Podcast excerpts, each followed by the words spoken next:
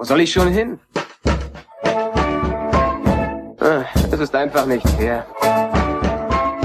Wenn das Universum ein helles Zentrum hat, bist du auf diesem Planeten am weitesten davon weg. Blue Milk Blues. Hallo zusammen, willkommen zur 99. Folge von Blue Milk Blues, einem monatlichen deutschen Star Wars Podcast. Schön, dass ihr reinhört. Wir nutzen die Pause zwischen The Mandalorian und Ahsoka, um ein lange, lange ausstehendes Projekt fortzusetzen, nämlich unsere Besprechung von The Clone Wars. Lange hat's gedauert. Zwei Jahre. Bestimmt, vielleicht ein bisschen mehr sogar. Ähm, Über zwei Jahre. Mehr über zwei Jahre. Aber wir sind endlich bei Staffel 3 angekommen und wollen drüber reden. Ich heiße Tobi und schaue The Clone Wars zum ersten Mal.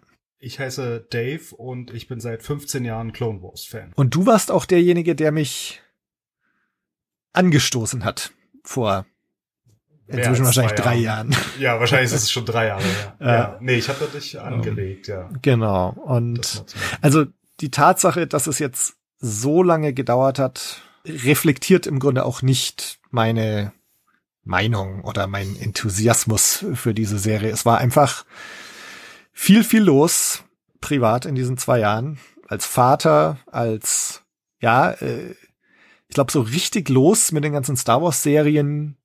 Ne, das ist jetzt Mandalorian, Andor jede Woche. Andor und, und, und, äh, genau. Und dass ich dann auch angefangen habe, das Zeug teilweise wöchentlich zu begleiten. Ähm, da war dann einfach wenig Platz, um jetzt auch noch The Clone Wars zu schauen und zu besprechen. Aber genau, wie gesagt, jetzt haben wir hier gerade Pause und ist doch die perfekte Gelegenheit, das jetzt mal fortzuführen. Wir wollen über Staffel 3 reden, unsere Erfahrungen im Grunde besprechen. Das ist jetzt eine Art Episode, ein, ein, ein Staffel Guide äh, für alle Zuhörenden wird. Äh, Ich glaube, nee, das eigentlich nicht. Aber wir wollen hier so die wichtigsten Handlungsbögen besprechen, die Sachen, die bei uns irgendwie hängen geblieben sind und einfach auch ne, so den, den Abgleich zwischen mir, der es jetzt zum ersten Mal gesehen hat, und dir, Dave, du, der du, ich, kannst du überhaupt sagen, wie oft du es jetzt schon gesehen hast? Nee, nee, das kann man Ja. nicht zählen. Also es gibt manche Folgen wie Heroes on Both Sides, die ich so oft gesehen habe.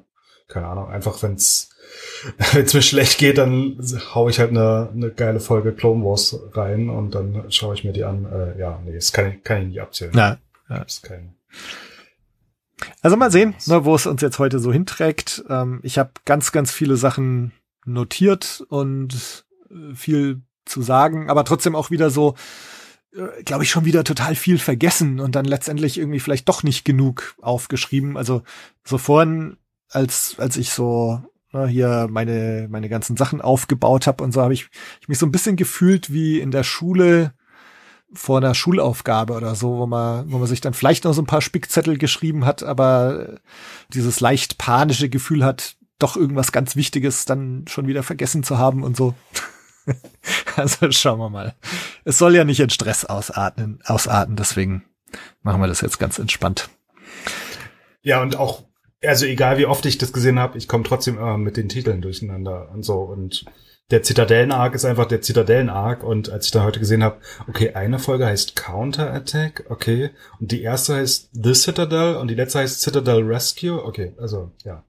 Nee, also ich komme da auch immer durcheinander und eigentlich machen wir das ja hier nur alles zum Spaß. Insofern. Genau, genau. Insofern, es, es hat jetzt keinen Anspruch auf Vollständigkeit, sondern es geht einfach drum.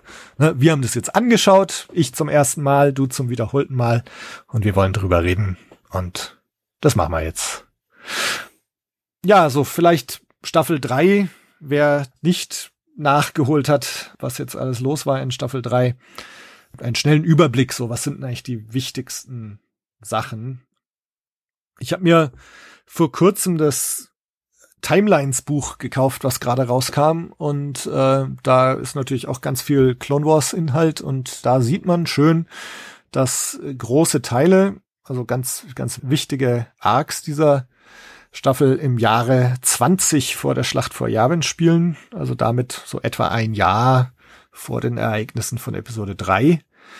Staffel 3 beinhaltet ein paar Handlungsbögen und da kommen wir auch gleich nochmal drauf oder nachher, die in ganz vielen Top Ten Listen so der, der besten Clone Wars Handlungsbögen auftauchen. Night Sisters, Mortis, Citadel, ganz viel coole Sachen. Ich habe so das Gefühl, dass es hier jetzt mehr so zusammenhängende Sachen und Arcs geben. Ich weiß noch, als wir uns in Staffel 1, als wir eingestiegen sind, äh, Dave, da hattest du gesagt, so Tales from the Clone Wars war so mhm. dein Ding, ne? so dieses sehr episodenhafte ähm, einzelne Folgen, die nicht mal in chronologischer Reihenfolge sind und so. Und ähm, hier wird's jetzt doch mehr und mehr fast, zumindest so so eine Serie mit mit fortlaufenden Handlungen. Na, also in der ersten Staffel, die allererste Folge, das war ja mit Yoda, diese Jagd mit Asajj Ventress. Das war ja so eine Einzelfolge und dann kam schon gleich diese erste Dreiteiler mit der Malevolence. Stimmt. Und, stimmt. und ich glaube, in, in der ersten Staffel waren so, so ein paar von diesen Dreiteilern oder Zweiteilern. Aber wenn man jetzt diese Staffel anguckt, ich weiß, habe gerade nicht auf dem Schirm, wie es bei der zweiten war. Aber in dieser ist es ja so, dass wirklich fast alle Sachen Zweiteiler oder Dreiteiler sind und nur ganz selten mal so eine einzelne Folge zwischendurch raussticht. Und manchmal ist es ja auch noch so, dass es ähm, Folgen sind, die teilweise dann vor Folgen spielen, die vergangene Staffel waren und dann die Folge danach spielt dann danach. Also das ist ja hier mit mhm. diesen Senate Murders äh, und diesem Senat Arc ähm, ich glaube, das ist quasi ein Dreiteiler, aber zwei Folgen sind in der dritten Staffel und die dritte Folge ist in der zweiten Staffel oder so. Also ich habe es noch nie chronologisch gesehen. Ähm, insofern, das wäre auch mal interessant, das zu machen. Aber wir haben jetzt hier mehr Sachen, die zusammenhängend sind, aber es ist ja trotzdem nicht eine Serie, die eine fortlaufende Geschichte von Anfang bis Ende erzählt. Also es gibt so eine Klammer mit Echo, der am Anfang ein Kadett ist und in einem Trainingsgeländer übt, was The Citadel heißt und dann am Ende stirbt er in The Citadel, bevor dann als Zombie später wiederkommt. Ähm, aber auch das Staffelfinale ist einfach dieser Zweiteiler mit äh, den Trandoshanern und dieser Jagd. Und dann ist einfach die Staffel vorbei. Also ja überhaupt kein klassisches Staffelfinale mit einem großen Cliffhanger und keine Ahnung, fällt Ahsoka die Schlucht runter oder sonst ja. was. Ähm, Mr. Warfire hier bei Star Trek Both, äh, Best of Both Worlds oder so. Das war ja die großen Cliffhanger so und das gibt's ja hier überhaupt nicht. Also das ist ja, nee, es sind immer diese zwei oder drei Teile und dann ist vorbei. Genau, genau. Da, und da war ja sogar Staffel 1 anders, ne, die mit der, mit der Geiselnahme im Senat da endet, die ja jetzt erst fortgeführt würde mit der Jagd auf, auf Zero. Ja. Ähm, aber genau, aber so, so ein Cliffhanger gab's da ja tatsächlich noch. Aber hier, genau, Ahsoka auf, auf dem Trandoschanischen Mond und Schluss ist. Ähm, ja, sie wird ja auch gerettet. Genau. Also man hätte ja auch eine ja. vorher aufhören können, dass mhm. sie dann da gefangen ist mit und dann Chewie auftaucht und dann, oh mein Gott, Chewie ist da und dann wäre die Staffel vorbei und dann hätten wir gefragt so, oh, was macht jetzt Chewie alles und hätten uns ein halbes Jahr gewundert und dann kommt irgendwann die Auflösung, aber war ja nicht. Die Auflösung war eine Folge später und dann war die Staffel vorbei. Ja, ja. Ja, schon, schon komisch. Oder interessant. Interessant, ja. Tales of the Clone Wars. Ja, ansonsten, was, was ist so, was passiert so in, in Staffel 3? Also auf, auf, auf Meta-Ebene, sagen wir, wir bekommen einen etwas differenzierteren Blick auf die Separatisten, bekommen etwas mehr Hintergrund zu paar von den Klonen, zu Fives, zu Echo, wie du schon gesagt hast. Wir bekommen sehr viel Asajj Ventress Backstory oder Fokus, erleben, wie sich Ahsoka eben am Ende in so einer naja, Predator-ähnlichen Situationen äh, wiederfindet. Gibt sonst noch sowas, wenn man jetzt sagt, so Überblick Staffel 3, haben wir noch irgendwas vergessen? Na, du hast gesagt, die Separatisten werden ausdifferenziert, aber es sind ja nicht nur die SeparatistInnen, sondern es ist ja auch das politische System des gesamten Universums. Also auch das Verhältnis der Hutten zur Republik wird geklärt und die Republik mhm. dann auch nochmal interessierter und wir lernen auch mehr darüber, wie der Krieg sich auf einzelne Republikwelten auswirkt was wir, glaube ich, so auch noch nicht hatten vorher. Und deswegen, also das gesamte politische System. Das, was alle an Episode 1, Star Wars Episode 1 1999 kritisiert haben, es geht um Handelsstreit und irgendwelche politischen Streitereien, das kriegen wir jetzt hier nochmal schöner und interessanter präsentiert in den Klonkriegen. Mhm. Mhm. Wie ging's dir denn jetzt beim Rewatch? Ich meine, du hast gerade schon gesagt, du hast es eigentlich manche Folgen Heroes on Both Sides immer wieder mal geschaut. Ging es dir jetzt irgendwie anders? Na, es gibt ja, dadurch, dass es so schön in Arcs strukturiert ist, kann man ja auch manchmal Folgen überspringen, auf die man keine Lust hat. Also ich weiß nicht, ich glaube, ich habe bestimmt seit einem Jahrzehnt nicht mehr den Mortis Dreiteiler gesehen. Mhm. Aber jetzt dann halt dann schon wieder.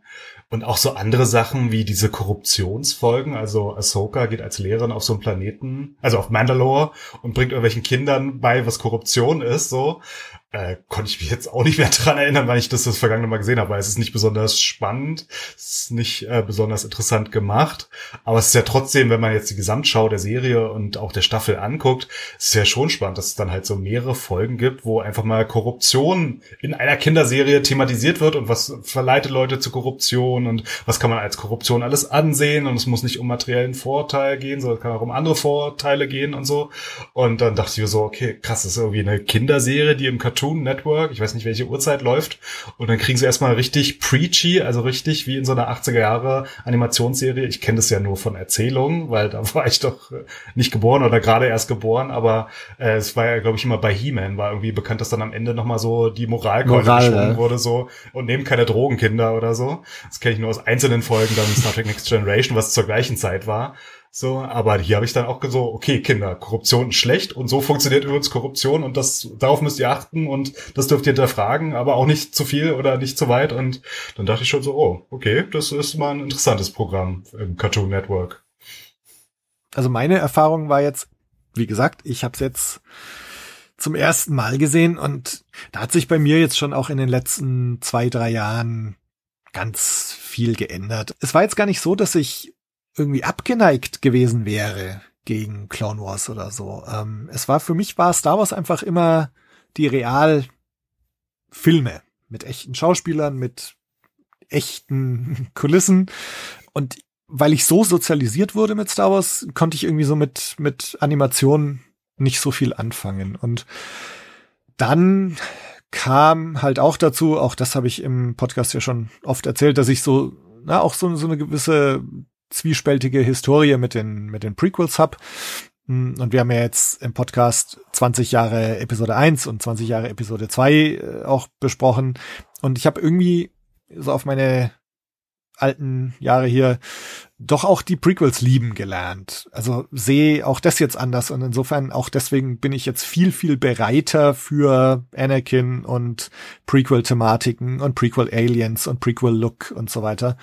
Äh, und dann das andere, dass ich halt jetzt durch Mando, ähm, wo ja Filoni auch beteiligt ist und wo ja auch ab und zu irgendwelche Referenzen kommen oder ähm, ich habe als Vorbereitung auf Obi-Wan Rebels gebinged, äh, also habe jetzt komplette Rebels-Serie gesehen, wo ja auch ne, zum Beispiel die Mortis-Dreieinigkeit äh, eine Rolle spielt.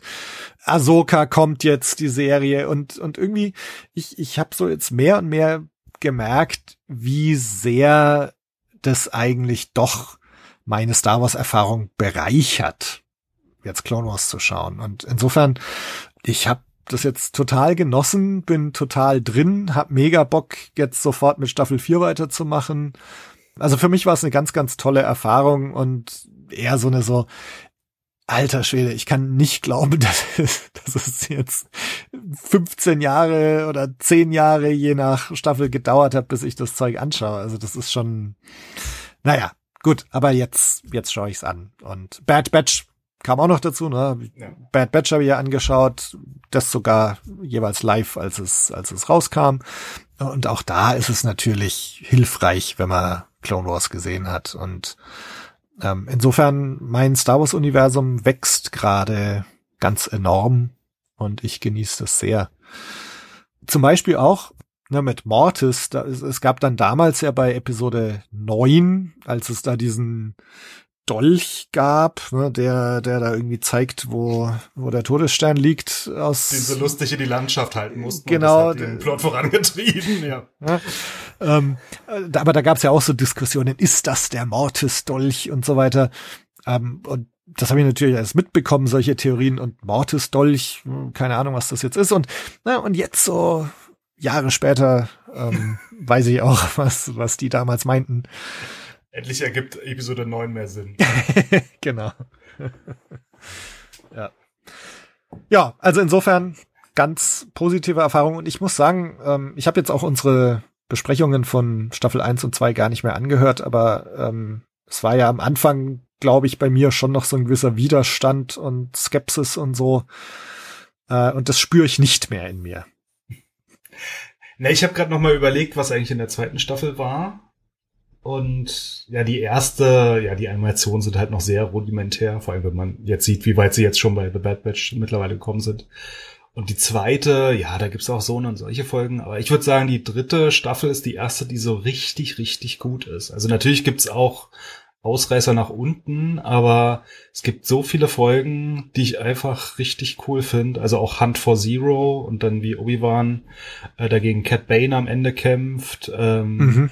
Ja, Citadel generell Einführung von Tarkin und so und ähm, also ich würde sagen, die mehr, mehr, als die Hälfte der Staffel ist gut bis sehr gut äh, und ja, ich glaube die Klonkadetten-Folgen die gucke ich jetzt nicht so oft, ähm, aber ja, das gehört dann zur Staffel auch noch dazu. Achso, und es gibt eine, natürlich noch eine Jar Jar Folge. Achso, und es gab auch eine C3PO-Folge, glaube ich, oder? Ja, ja, gab's Dieser auch. Evil Plan, oder wie das hieß? Oh, ich muss mal gucken. Da Evil Plans, ja, ach, die achte Folge. Genau, ja, wo die, wo die zwei entführt werden, 3PO und R2, wo sie gerade auf Einkaufstour sind für, für Padme und dann ne, steckt ja auch Zero dahinter. Das, das ist so ein Beispiel, was du vorhin gesagt hast, wo, ne? Also wir haben den, den Evil Plans und dann steckt irgendwie Zero dahinter. Dann kommt aber eigentlich die Entführungsfolge Geiselnahme aus Episode 1. Und dann kommt in Staffel 1, aber ja. Staffel 1, Staffel 1, sorry, genau. Ja. Und die nächste Folge in Staffel 3 nach Evil Plans ist dann Hunt for Zero, die wiederum nach dieser ja. Staffel 1 Folge spielt. Also, sowas ist schon ganz cool wieder so, genau, ja. genau. Also. Ja, man müsste es dann wirklich mal in der richtigen Reihenfolge sehen. Oder wenigstens so ein Dreiteiler dann, auch wenn der sich über drei Staffeln erstreckt in einzelnen Folgen. Aber ja, man müsste es mal so rumgucken, aber ist schon abgefahren. Ja, also das ist jetzt auch wieder ganz interessant, aber ich habe jetzt, ähm, während ich Rebels ja tatsächlich da habe ich Staffel 1 bis 4 komplett am Stück angeschaut. Weiß nicht in, in was für einem Zeitrahmen, aber ne, relativ zack, zack, zack, alles nacheinander.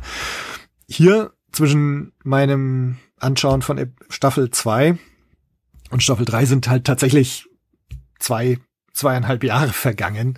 Und das jetzt halt so Sachen, zum Beispiel ne, bei den Klonkadetten, erste Folge, triffst du ja unter anderem Heavy. Der stirbt dann ja in einer Folge in Staffel 1 und in dem Arc Trooper in der Folge, also die zweite Folge von Staffel mhm. 3, da ist Heavy dann schon tot. Und da, da konnte ich mich überhaupt nicht dran erinnern, dass ich dessen Tod äh, vor zwei, drei Jahren schon mal gesehen hatte. Also nur so die, dieser Effekt geht halt bei mir gerade komplett flöten, ähm, weil es einfach zu lange her ist, dass ich das gesehen habe. Aber ja, ja, ja. Ja, es ist ja auch schwierig. Achso, ähm, ich habe nochmal geguckt, die frühen Staffeln, die hatten auch immer so einen Staffelnamen. Ähm, und der Staffelname der dieser Staffel heißt Secrets Revealed. Es war dann immer in den Trailern zu den Staffeln, war das da irgendwie so prominent. Ich glaube, die, die zweite Staffel war ja Bounty Hunters oder irgendwas mit den Kopfgeldjägern oder Rise of the Bounty Hunters oder so. Weil da gab es ja dann noch einige Folgen, auch mit Aura Singh und dem jungen Boba Fett und so. Ähm, ja, aber diesmal war es jetzt Secrets Revealed und ich dachte so, naja, also welche oder okay, so ein bisschen generisch vielleicht. Ja, also ich habe mich das auch nochmal gefragt, so ja, was sind das die die Secrets eigentlich? Ne? Also gut, man könnte es jetzt noch irgendwie auf diese Attentatspläne münzen oder ne, dass das Zero the Hut hinter der Entführung von 3PO und R2 steckt. Äh, man, man könnte sagen, dass in dem von dir schon erwähnten Mandalorian Academy Handlungsbogen, ne, dass da dann das Geheimnis rauskommt, wer denn diese Getränke da vergiftet hat äh, in der Folge davor. Äh, und Mortis, gut, vielleicht werden da irgendwelche Geheimnisse enthüllt. Aber ja, also ich bin mir auch nicht so ganz sicher, welche, welche Secrets das denn eigentlich sind. Na, und Aura Singh ist ja eigentlich für tot gehalten worden. Da ist ja die Slave One oder dieses Raumschiff abgestürzt und es war so inszeniert in der Folge, als wenn sie dann tot wäre. Ich glaube, in der zweiten Staffel war das. Und dann ist ja jetzt die Überraschung, oh, sie lebt doch noch und versucht wieder Padme umzubringen. Genau. Ähm, achso, und wegen Mandalorian habe ich gerade überlegt, dieser Premierminister, der dann korrupt ist, ähm, hatten wir den schon in der zweiten Staffel gesehen, als die ersten Mandalorian-Folgen waren? Ich glaube, da wurde der schon eingeführt. Na, da fragst du jetzt den falschen. Ah, okay, das ist auch schon wieder zwei Jahre her. Weil ich glaube, dass der da schon eingeführt wurde. Jetzt sehen wir ihn als korrupt und kleiner Teaser für dich. Der wird bis zum Ende der Serie noch eine Rolle spielen. Okay. Also das Okay. ist dann schon krass, weil dann denkst du, er ist jetzt so abserviert, weil wir sehen ihn ja jetzt dann erstmal nicht wieder. Aber äh, der kommt noch mal wieder. äh, der wird noch mal richtig wichtig und vor allem fürs ja fürs Ende dann der Serie auch. Ähm, insofern ja, so ein paar Secrets werden revealed, aber das hätte ich jetzt nicht so als ein Thema, was alle Folgen oder die Hälfte der Folgen durchzieht, so ja identifizieren können, muss ich sagen. Ja, und so, also, ne, weil du jetzt auch den von Mandalore nochmal erwähnst, also ich schaue jetzt natürlich erstmal das ganze Ding an, Staffel 4, 5, äh, 6, 7, aber dann, ich freue mich auch drauf, das dann tatsächlich nochmal anzuschauen, um dann einfach, ne, also Staffel 1 und 2, ich kann mich nur noch an so Schlaglichter erinnern vielleicht, ähm, aber das dann einfach nochmal anzuschauen und dann vielleicht irgendwelche Zusammenhänge, ach, auf einmal dann klickt's, äh, ne, weil, weil ja auch in, in Staffel 1 im Grunde schon Sachen passieren, die eigentlich chronologisch erst später spielen und so. Also da freue ich mich auch schon drauf. Hm, ja, lass uns doch vielleicht nochmal so kurz die wichtigsten Events, wichtigsten Episoden und Handlungsbögen beleuchten, was da so los ist, was da hängen geblieben ist oder wie das auf uns gewirkt hat. Du hast schon gesagt, ne, es geht los mit diesen zwei Klontrooper äh, fokussierten Folgen, Klonkadetten und Arc Troopers, ich weiß nicht, wie heißt, wie heißt der auf Deutsch? Arc Soldaten heißt der, glaube ich, einfach. Aber immerhin, also nicht, nichts falsch übersetzt, ja. wo wir tatsächlich, ne, Fives und Echo und, und so die alle, so ein bisschen fast so eine Origin-Story auch. Ähm, und dann eben dieser große Zeitsprung, wo dann zumindest mal Heavy äh, schon nicht mehr unter uns weilt, den wir ja, weiß nicht, das war, war diese Rookies-Folge, glaube ich, ne, in, in Staffel 1, so was, was so diese erste klonzentrierte äh, Folge damals war. Als sie auf diesem Asteroiden-Außenposten waren und dann da diese Elite-Druiden ankamen und die dann weggemetzelt haben. Ja, Genau, genau. ja. Das war das. Ja. Ähm, ja, ich muss sagen, die beiden Klonenfolgen habe ich, also klonenzentrierten Folgen habe ich schon wieder vergessen. ist ja doch schon ein paar Wochen her jetzt. Ich weiß nur noch, dass da Echo eingeführt oder Genau, dass sie in Echo- so einer Zitadelle gekämpft haben. Also das ist das Genau, so ein, so ein Trainingskurs, äh, Ja. Genau. Was ich da noch ganz interessant finde, äh, da wir bekommen ja da schon einen so ein so ein Bad Batch Klon mit, der der auch noch 99 heißt. Hm. Das fand ich mega interessant, weil, also zum einen ist da, ne, Clone Force 99 ist da schon angelegt. Ähm, es ist tatsächlich das Wort Bad Batch wird da schon erwähnt. Also dieser Nein- 99, der so eine Art quasi Modo ist, der wird als Bad Batcher bezeichnet. Und was auch thematisiert wird da ist, dass das Klonmaterial degeneriert und dass ähm, im Grunde da neues Klonmaterial her müsste, theoretisch. Und ähm, und das wiederum, das ist ja auch nochmal so eine Art Ding, was, was schon auf Bad Batch eigentlich vorgreift, dass ja die Kaminoaner dann an Omega irgendwie interessiert sind, weil sie halt dieses unaltered Clone Material bieten würde. Und das fand ich, also das fand ich mega interessant, dass, dass da eigentlich schon wirklich Dinge, die dann Jahre später in Bad Batch eine Rolle spielen, da angeteasert werden in gewisser Weise. Ja, wie gesagt, habe ich schon komplett wieder vergessen. An die Judger-Folge danach kann ich mich noch erinnern. Supply Lines. Das war doch, dass Judger dann irgendwie da die, die Leute ablenken musste, damit dann da diese humanitären ähm, Verschickungen im Hintergrund passieren könnten. Ja, fand ich okay. Spheres of Influ- Influence war doch mit diesem blauen, also mit den Leuten von diesem Eisplaneten, oder? Ähm, Genau, mit dem wo George Lucas ja da im, Ja. in Episode 3 die Rolle gespielt hat. Seine Ähm, Figur, ja. Na, und in der Folge ja dann sogar in der Cantina in Tatooine auftaucht, die aber sehr viel leerer aussieht. Und wir lernen Greedo kennen, der damals schon abhängt und auch so ein paar Sidejobs hat, äh, weswegen ähm, er da mit Jabba da irgendwie Probleme hat. Aber ja, da, da sehen wir die Cantina aus Episode 4. Sie sieht halt nur ein bisschen traurig, weil sehr leer aus. Aber ja. Äh, In, insofern, da wäre man dann schon mental auf äh, The Mandalorian vorbereitet gewesen. Äh, da war ich ja mega enttäuscht damals in, in The Gunslinger, wo dieser Toto oder wie er heißt, Toro, dieser Revolverheld auftaucht. Ähm, irgendwo in die Wüste Und gefahren sind und dann genau, und dann Doc. Fennec Shand taucht auf, Dr. Mandible äh, sitzt in der Kantina. Ja, stimmt. Ähm. Ja. Oh ja. Und äh, da, und da hatte ich mich damals eben auch äh, etwas beschwert, dass die Kantina da so leer und tot ausschaut. Ähm, siehst du, hätte ich mal Clone Wars früher gesehen, dann wäre ich da schon drauf vorbereitet gewesen. ja, aber da ist ja die Erklärung, dass es halt mit dem Planeten bergab ging, nachdem dann Jabba tot ist. So. Ja, ja. Äh, und hier gibt's halt keine Erklärung, sondern die Erklärung ist halt die Animation, oder sie hat nicht so viele Figuren, die sie da reinsetzen konnten und dann, Ja, ja. ja.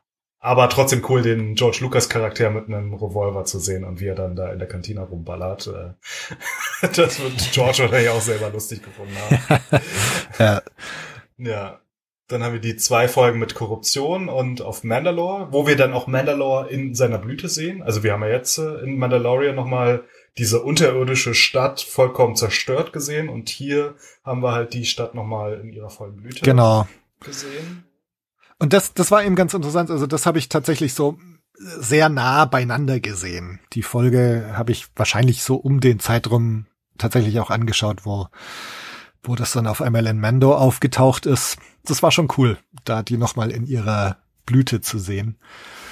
Ähm, ah, ja, ansonsten, also ich fand auch, also die Folgen haben mir jetzt auch nicht so mitgerissen. Ja, vor allem, wir lernen halt diese Kinder kennen, ähm, die dann irgendwie, ja, so ganz auf ganz einfachem Niveau Korruption erklärt bekommen und dann aber trotzdem irgendwelche Wachen äh, überwältigen können und dann denkt man sich so, okay. Und dann hat Ahsoka noch dieses magische Device, was sie rausholen kann und dann aus Hologramm Gesichter rausrechnen lassen kann, wo ich auch dachte so, ach, das hättet ihr mal bei Sidious anwenden sollen, dann wärt ihr schon viel früher drauf gekommen. Stimmt, aber es ja. kommt nur in dieser Folge vor und dann nie wieder. Also es Ja. war auch, ein- ja, so ein bisschen weird und ja, ke- kein Highlight der Staffel. Ja. Dann Assassin, also wir sind auf Alderan zum allerersten Mal, glaube ich, in der Serie. Ähm, und zum ersten Mal nach Episode 3 am Ende die, die paar Szenen.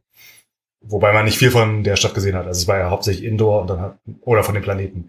Es war ja hauptsächlich in irgendwelchen Veranstaltungsräumen und dann hat man auch nicht viel vom Planeten gesehen. Leider. Ja.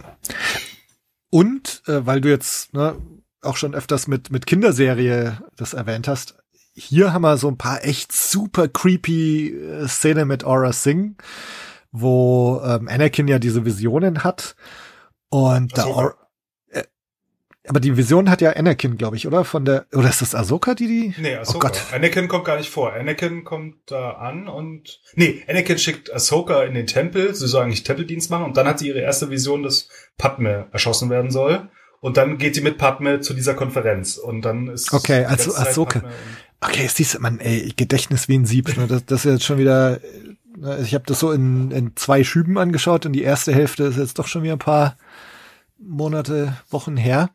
Ja, krass, okay. Aber also sag mal, in diesen Visionen ist ja ähm, Aura Singh schon echt richtig albtraumhaft teilweise dargestellt. Und dann, dann gibt's noch diese Szene, wo sie dann so ein so ein Decoy äh, verwenden von Padme, was was die Creepiness nicht gerade besser macht. Also, ne, also wenn man Ja, das als Kind gesehen hätte, dann wären die die Albträume vorprogrammiert gewesen. Also ich als Kind, ne, ich hatte ja schon vor Pippi Langstrumpf Schiss, als da die Piraten kamen. Also wenn ich da hier so Aura Singh gesehen hätte, das wär's äh, für die nächsten Wochen wäre an Schlafen nicht zu denken gewesen.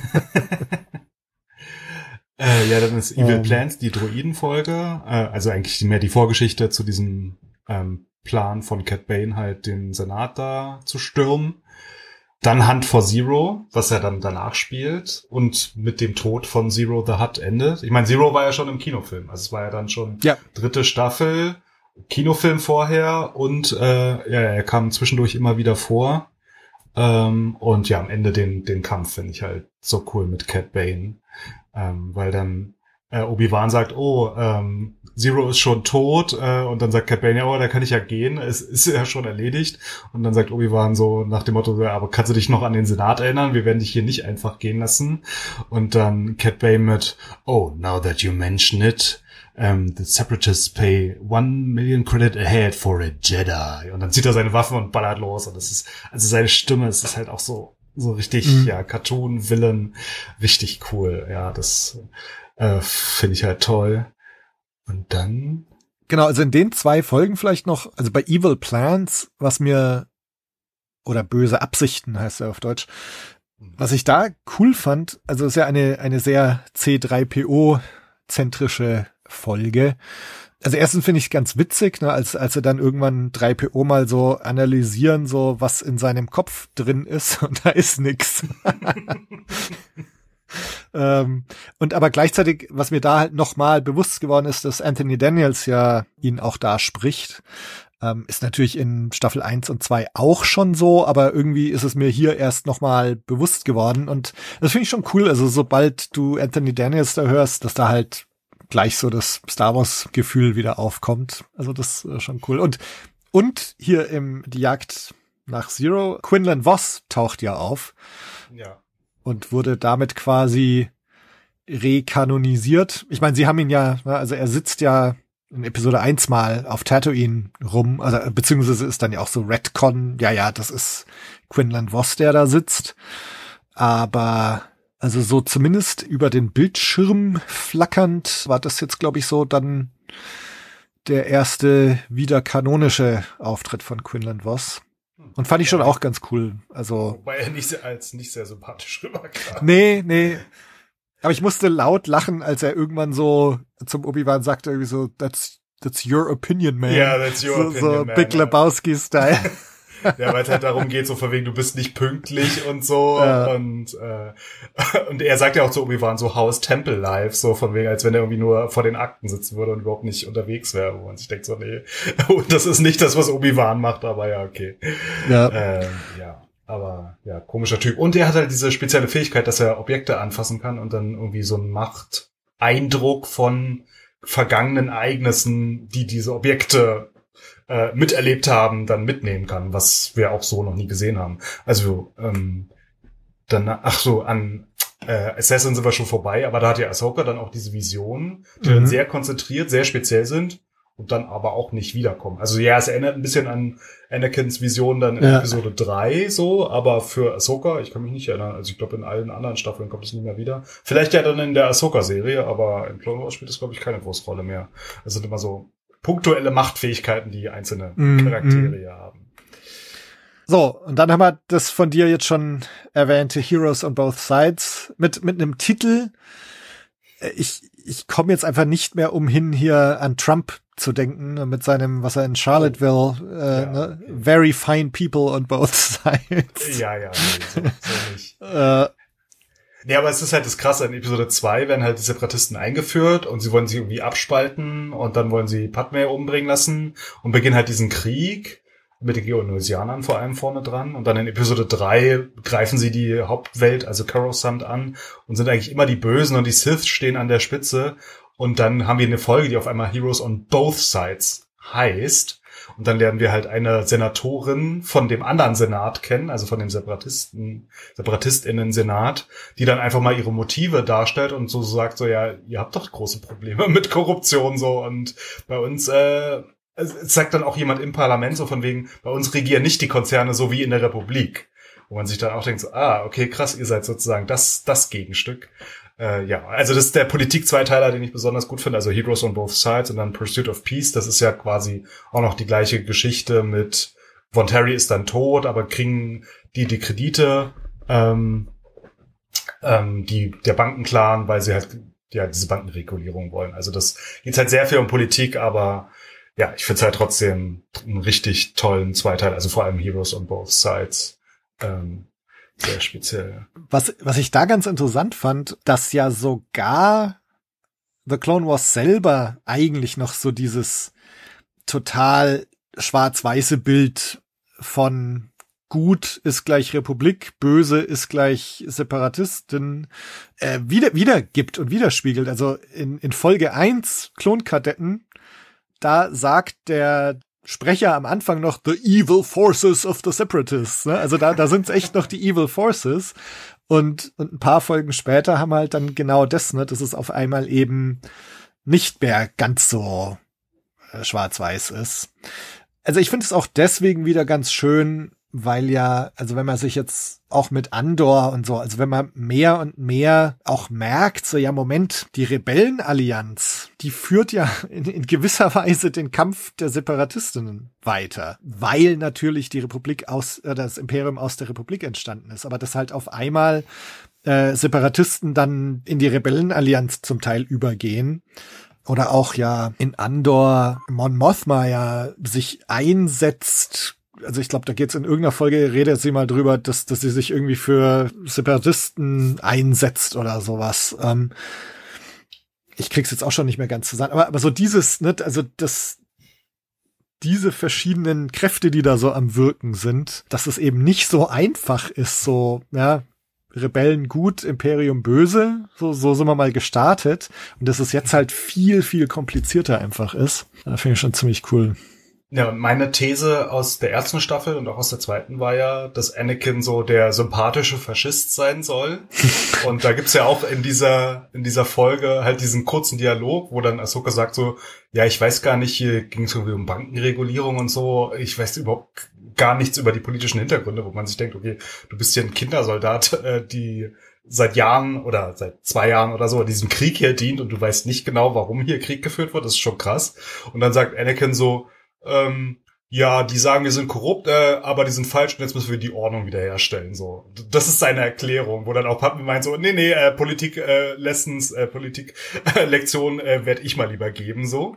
Aber auch, also er sagt einfach so, nee, das ist Fake News und wir machen jetzt wieder hier Ordnung. So. Also er, er ist ja quasi der Trump-Charakter in dieser in dieser Szene. Und am Ende von dieser Folge sagt er dann auch Ahsoka, ja, ich habe äh, viel mehr gelernt über Schwarz und Weiß oder dass nicht alles Schwarz und Weiß ist, sondern äh, über die Motivation auf beiden Seiten und so. Und ja, es ist eine krass, eigentlich eine bahnbrechende Folge für die Serie, würde ich sagen, oder für die Entwicklung des, des Star Wars Universums. Definitiv. Ja. Ja, dann sind wir drei Folgen auf dem, auf dem Hexenplaneten. Ähm, dat, nee, wie, wie heißt er nochmal? Datumir. Datumir. Ja. Ich wollte ja. jetzt Dantumir sagen, aber ja, Datumir, ja. Ähm, wo wir dann auch den ähm, Darth Maul ähnlichen Charakter kennenlernen in Monster, Savage Oppress, also Savage ist auch ein geiler Name, ist wieder typischer Star Wars Name. Ja, äh, also viel Star Warsiger geht's fast nicht mehr. Der wird noch bei den Kindern auf in dieser Kadetten, äh, in dieser Korruptionsfolge, da gab's dann auch irgendwie Corky und so und also sie werden alle irgendwie immer komisch geschrieben, aber es sind eigentlich nur irgendwelche Adjektive, die äh, anders umschrieben werden. Ja, nee, dann lernen wir mal ein bisschen mehr über ähm, ja, also einerseits Savage Press als auch Ventress dann und ihren Hintergrund kennen und auch was sie für Fähigkeiten haben. Also das ist ja auch krass. Könnte vielleicht auch nochmal relevant werden in der Serie. Zwinker, zwinker. ja.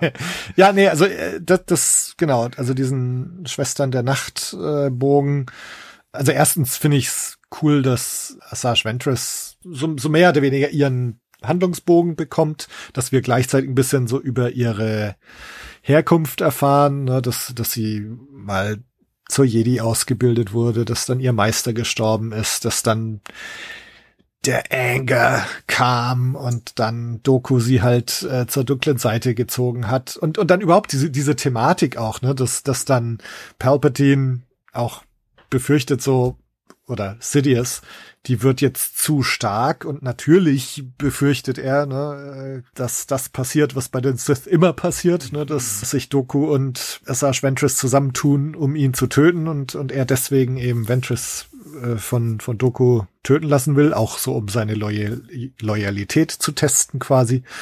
Und dass da also Ventress auch so zur tragischen Figur irgendwie wird. Also fand ich schon cool. Ja, und, und dieses ganze Datum ja und den, mit den Hexen das da mal zu sehen, Mother Talson zu sehen, die ja auch super creepy ist mit diesem ja. super Sounddesign, finde ich mit der Stimme, wo noch so, so eine tiefe Stimme irgendwie unten drunter gelegt ist. Ja, und so, so diese, diese Hexenkultur und gleichzeitig dieser Brax auf, auf Datumir, also Darth Maul oder Maul, Savage Oppress und so, also dass, dass die eben auch da auf, auf Datumir irgendwie sind. Also es, es, es macht das Universum auch größer, Worldbuilding, ähm, werden coole neue Sachen eingeführt. Und das finde ich irgendwie das, das Schöne. Ich meine, jetzt sind die, die Hexen von Datumir, die sind ja in den 90er Jahren schon mal erwähnt worden, vielleicht zum ersten Mal in dem Entführung nach Datumir heißt er, glaube ich, auf Deutsch. The Courtship of Princess Leia. Also das heißt, es ist jetzt nicht ganz neu, dass, dass da diese Hexen auf, auf Datumir sind. Trotzdem, ich, ich finde es einfach cool, dass Clone Wars nie davor zurückschreckt, das Universum größer zu machen und coole neue Sachen einzuführen. Was ich auch immer kritisiert habe irgendwie an an der Sequel-Trilogie, dass da, da wird irgendwie im Grunde nix, nix Neues etabliert irgendwie. Und hier aber schon, also und wirklich große, wichtige Dinge und eben auch in diesem Night Sisters Arc und das, das finde ich schon ziemlich cool. Ja. Und in Jedi Fallen Order ist man ja dann auch auf Datumir. Also das ist ja das Krasse, wenn man dann selber 15 Jahre später jetzt oder 10 Jahre oder ein Dutzend Jahre später äh, dann auf diesen, in diesem Level da rumlaufen kann und dann nochmal diese Welt da von, von nahem sieht. So, das, ja, ja. ja, das fand ich richtig krass bei, bei Jedi Fallen Order. Ähm, nachdem man das Clone Wars zum ersten Mal gesehen hat oder zum ersten Mal so gesehen hat. Ja, dann kommt der Dreiteiler mit Mortis, äh, der, den ich immer gerne überspringe. Achso, und dann kommt der Zitadellen-Dreiteiler. Und ich dachte, dass die Staffel ist vorbei, weil ich dachte so, Zitadelle ist eigentlich ein geiler Höhepunkt. Und dann habe ich gesehen so, hä, nee, es kommt noch einer, äh, kommt noch einer, also es kommen ja noch zwei danach. Padawan Lost und Wookie Hunt. Äh, ja, und dann, also kommt noch mal ein Zweiteiler, den ich auch, ich glaube, gefühlt wieder komplett vergessen hatte. Also außer, dass Chewbacca dann vorkommt, aber ja, ich hätte nicht gedacht, dass es jetzt in der Staffel noch ist. Ja, genau. Ähm, Mortis äh, können wir vielleicht nachher nochmal drüber reden, wie wichtig ist es jetzt? Ähm, und das, was mir auch gar nicht so bewusst war, dass das ja schon ein nicht ganz unumstrittener Bogen ist. Ich habe jetzt beim, beim Citadel Arc, das war auch so einer der, der mir schon, wenn ich so geschaut habe, so was sind die, die Top-Handlungsbögen in Clone Wars, dann ist Citadel eigentlich auch immer oder sehr oft äh, genannt worden. Da ging es mir jetzt eher so, dass ich jetzt gedacht habe, ja, ne, ist, ist solide, gut Tarkin, da noch Captain Tarkin wird da halt eingeführt und du bekommst da auch mal so ein paar ganz nette Einblicke in Anakin, so wie er so auf Tarkin reagiert und umgekehrt.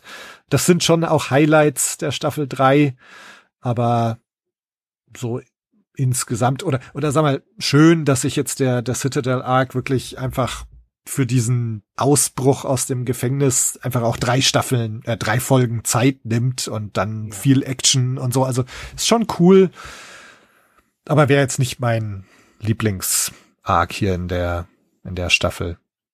Na, bei der ersten Folge, als sie einbrechen, also als sie erstmal reinkommen, da wird ja dann das in Carbonit einfrieren äh, eingeführt und das finde ich einfach musikalisch einfach ein, ein Highlight der Staffel. Also als sie dann so voll aufdreht und dann sagt ja auch keiner mehr was und dann laufen sie da rein und dann werden sie halt eingefroren. Das ist immer so ein Ding, da kehre ich auch immer gerne wieder zurück, weil das ist äh, musikalisch einfach top von Kevin Keiner gewesen. Das ist wieder so ein Moment auch da. Wir sehen es dann ja im Mando auch wieder, ne, dass er seine Opfer da in Carbonit einfriert. Und auch da wieder Ne, ich weiß nicht, was ich damals gesagt habe in unserer Mando Besprechung.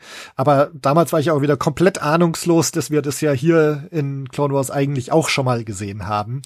Äh, ich habe mich damals bei Mando so ein bisschen drüber beschwert, so, nee, das machen die doch nur auf Bespin und das ist doch, ne, dass, dass da der Hahn jetzt in Carbonit eingefroren wird, das ist, äh, ne, weil es halt gerade da ist und es ist total krass, dass die da jetzt auf einmal einen Menschen einfrieren und so und und also für mich war das immer so ein einmaliges Ding eigentlich in Empire Strikes Back.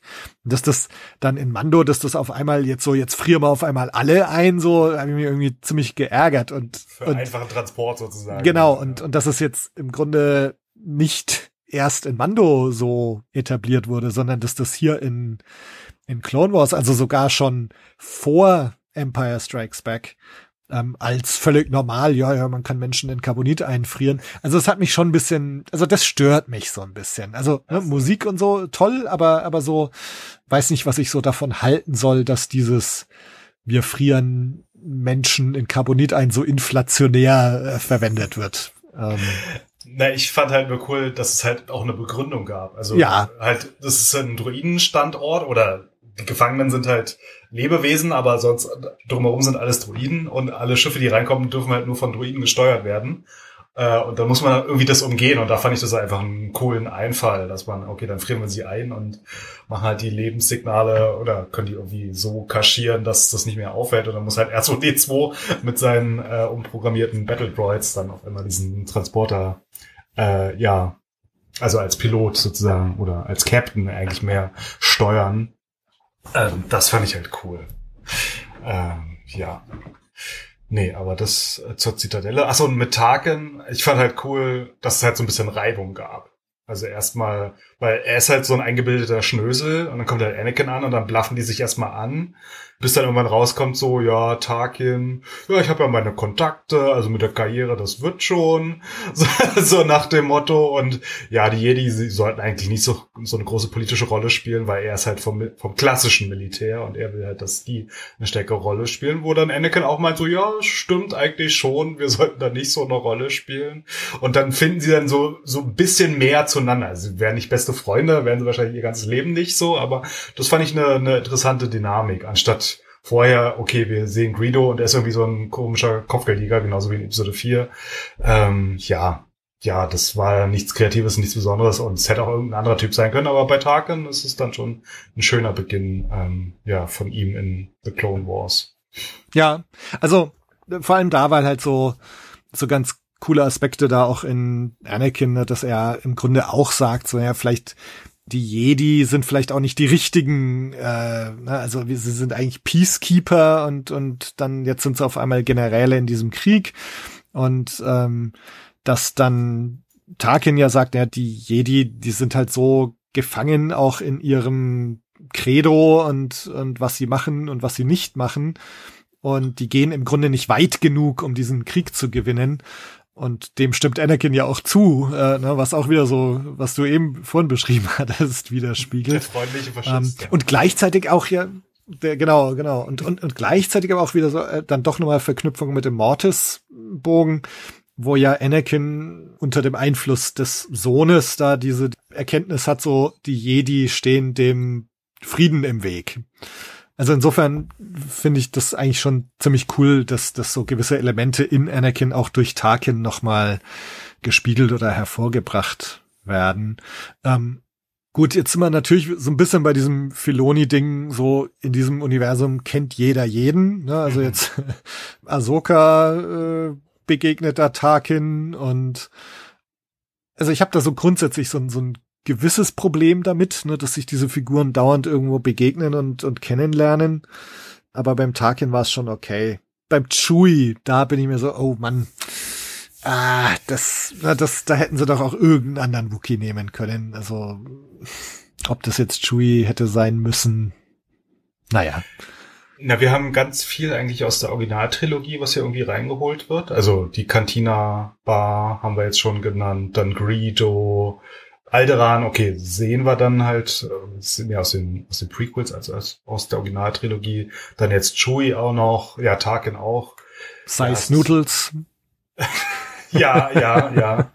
ähm, ja, das ist da ist dann schon krass, weil das dann irgendwie wie so ein Revival oder so wirkt und ja, es verbindet dann auch ein bisschen mehr Prequel und Originaltrilogie, aber ja, es ist halt dieses Filoni-Problem, dass jeder jeden kennt und die Galaxie gar nicht so groß ist. Und das war ja das Interessante mit Andor, dass wir einen Haufen Leute haben, die wir nicht kennen und einen Hauptdarsteller, von dem wir wissen, dass er bald stirbt und trotzdem Mhm. ist es halt die krasseste Star Wars-Serie aller Zeiten.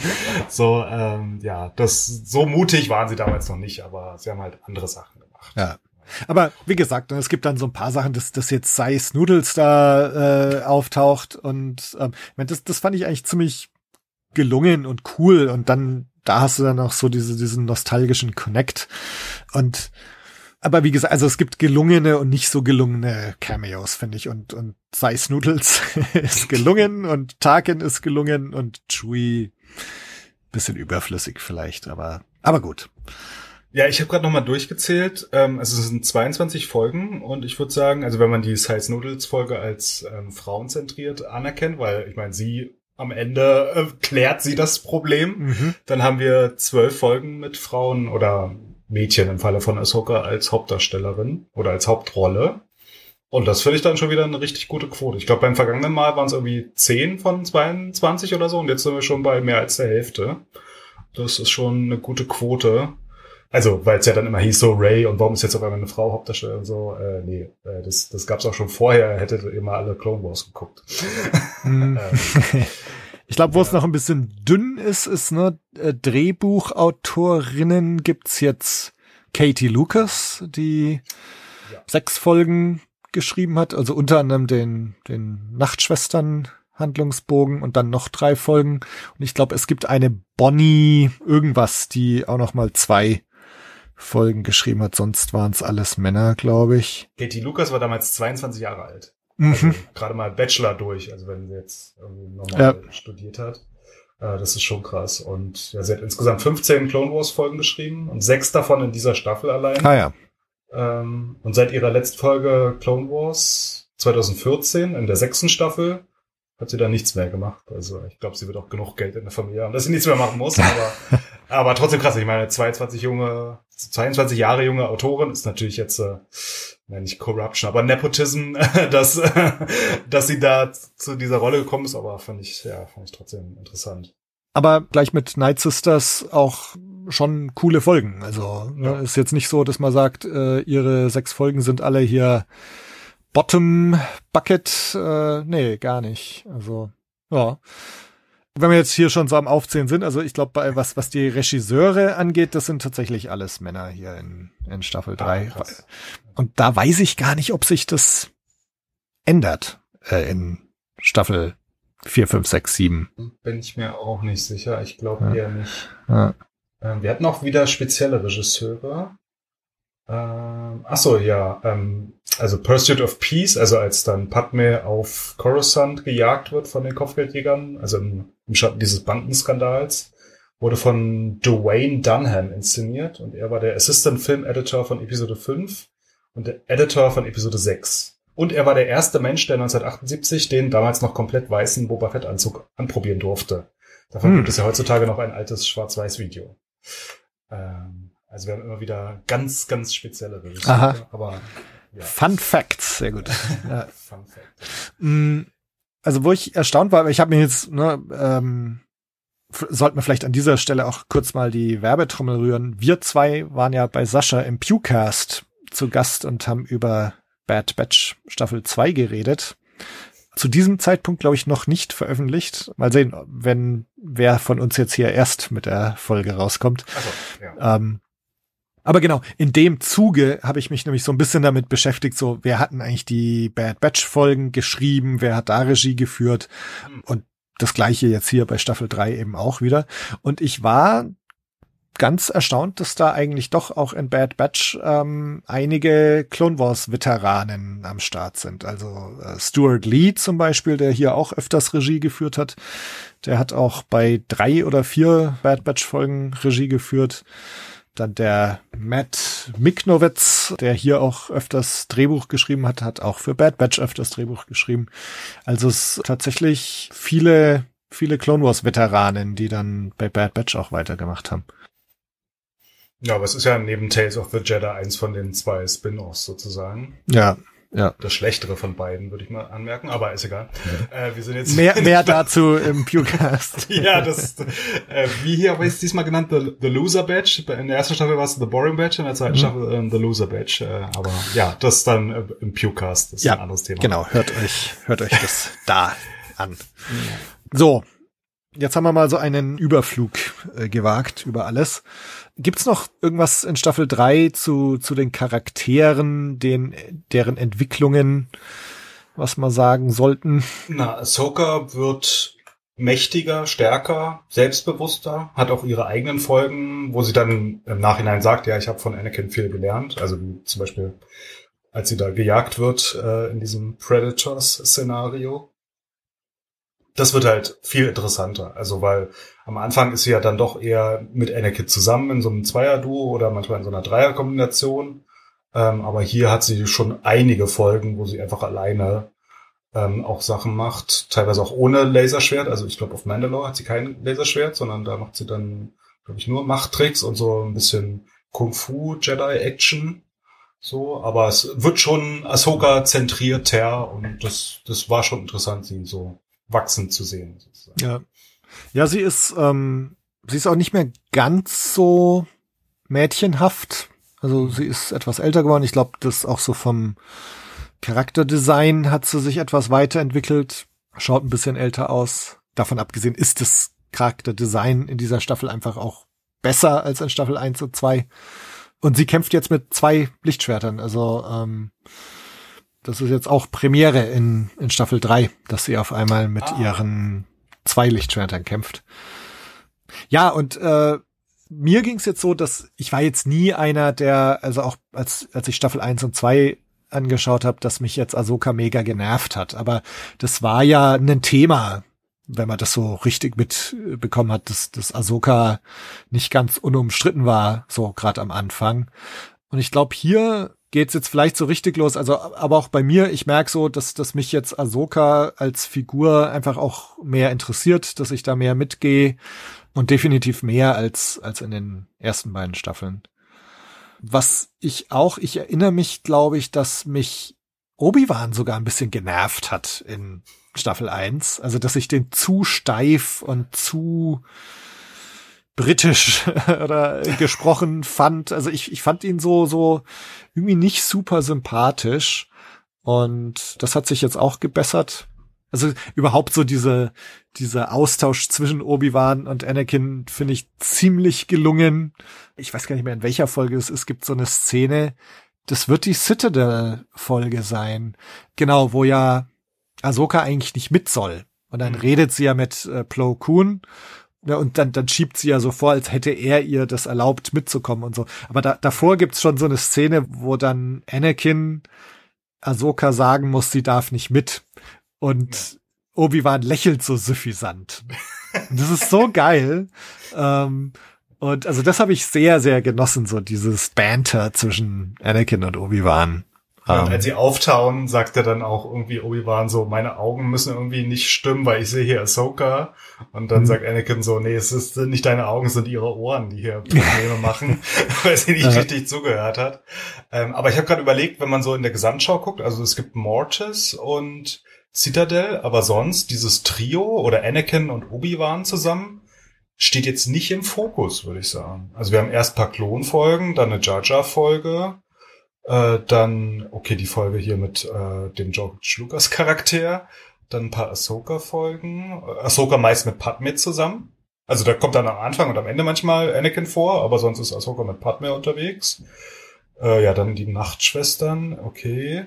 Ja, und dann halt Mortis und Citadel. Und sonst, mhm. das Trio funktioniert gar nicht so viel. Es gibt halt einen legendären Satz, als sie da auf Mortis ankommen, da ich weiß nicht, wer, wer das sagt, aber einer von den dreien sagt halt, wenn wir drei zusammenhalten, dann wird's schon gut gehen oder dann, dann, dann ist alles super, so nach dem Motto. Und das ist natürlich dann, wenn man sich anguckt, wie die Klonkriege enden, äh, ist es natürlich äh, ein fast prophetischer Satz. Äh, ja, aber abgesehen davon ist dieses Trio, was ja eigentlich so ein interessantes Trio ist oder sein kann, jetzt gar nicht so zentral in der Staffel. Mhm. Ja. Was ich auch noch ganz interessant finde, ähm, ich habe gerade noch mal in die chronologische Reihenfolge der Folgen geschaut. Und da ist es tatsächlich so, dass die Citadel Storyline tatsächlich unmittelbar nach der Mortis, nach den drei Mortis-Folgen spielt. dass so irgendwie Mortis mit keinem Wort mehr erwähnt wird. so, ne, als, als wäre nichts gewesen, finde ich schon auch krass. Ähm, das scheint ja, also so viel habe ich dann doch mir mal angelesen, dass das scheint ja auch so zu sein, ne? dass also Mortis so im Grunde nicht mehr erwähnt wird. Ja, deswegen überspringe ich die Folge auch immer, mhm. weil, oder den, diese drei Folgen, weil es hat ja nichts mit dem Rest der Serie zu tun. Also natürlich alle mögliches Foreshadowing und mhm. auch geile Gastauftritte. Ich meine, Liam Neeson kam darin vor. Ja, ja. Zum ersten Mal seit, ja, Episode 1. Jetzt mit dem Ende von Obi-Wan wissen wir, er wird nochmal einen Gastauftritt haben, aber damals war das halt richtig krass. Und äh, die, die Schauspielerin äh, von Anakins Mutter. Pernilla August. Ja, die kam ja auch wieder vor.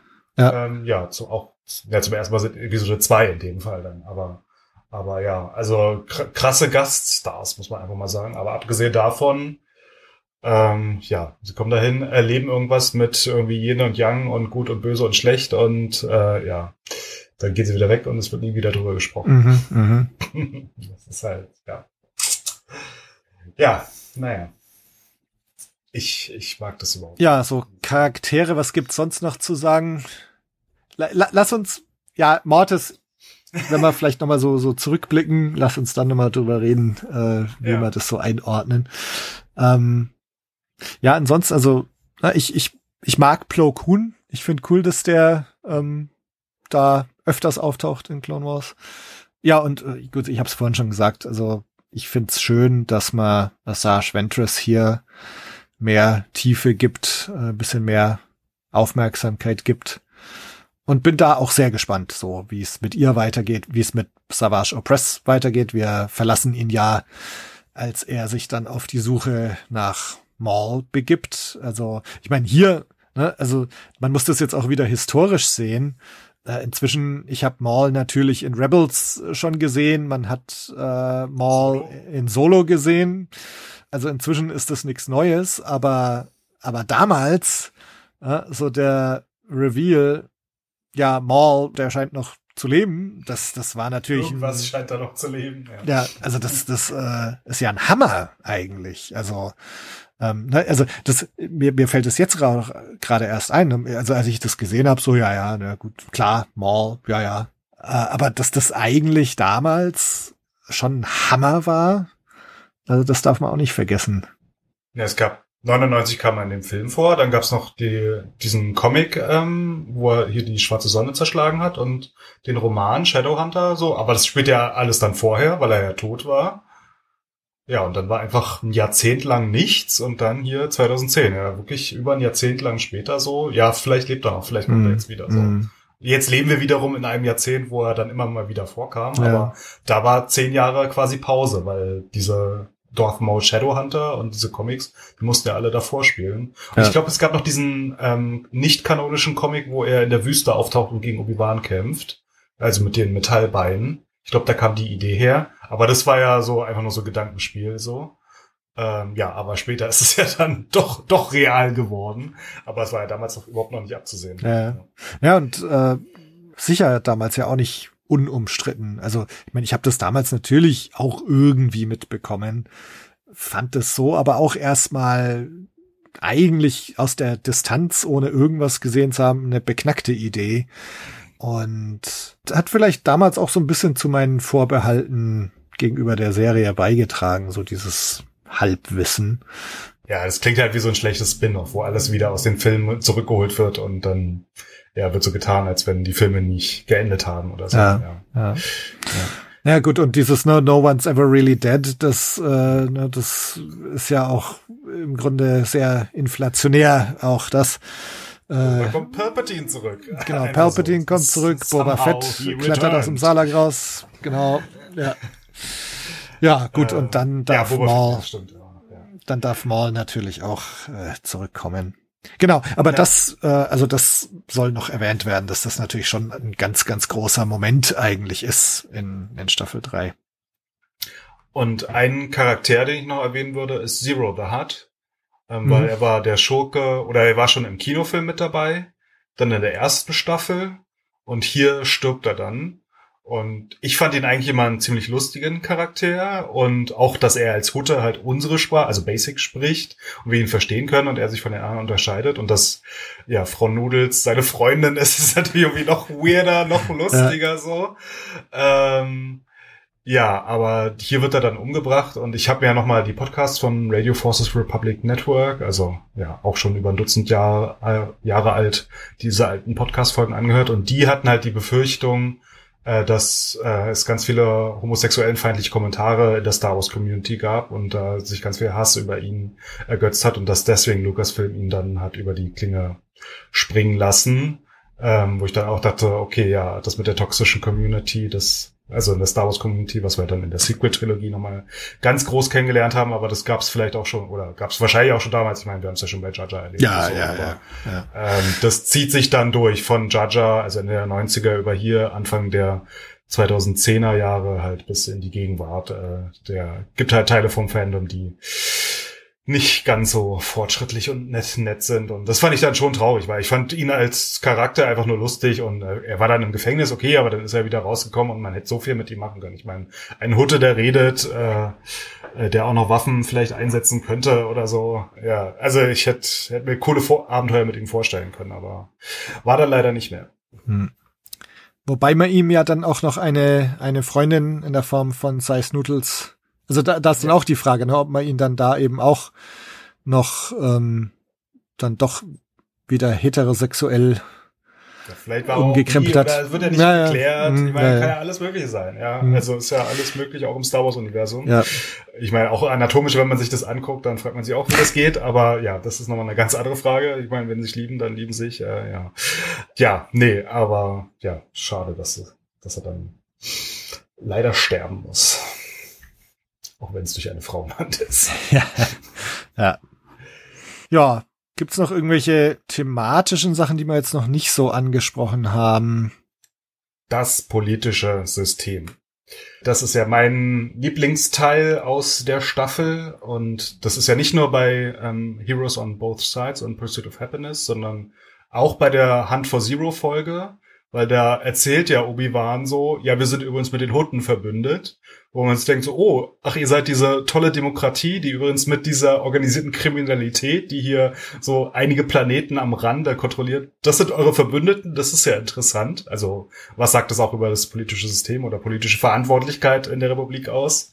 Weil, ja, wir lernen ja schon Episode 1 hier, republikanische Credits zählen hier nicht, also irgendwie gehört es irgendwie nicht so richtig dazu.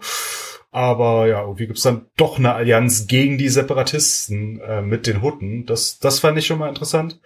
Und dann auch das politische System in der Republik. Also ähm, bei Pursuit of Happiness, äh, nee, Pursuit, wie hieß das? Pursuit of Peace, Entschuldigung, Pursuit of Peace.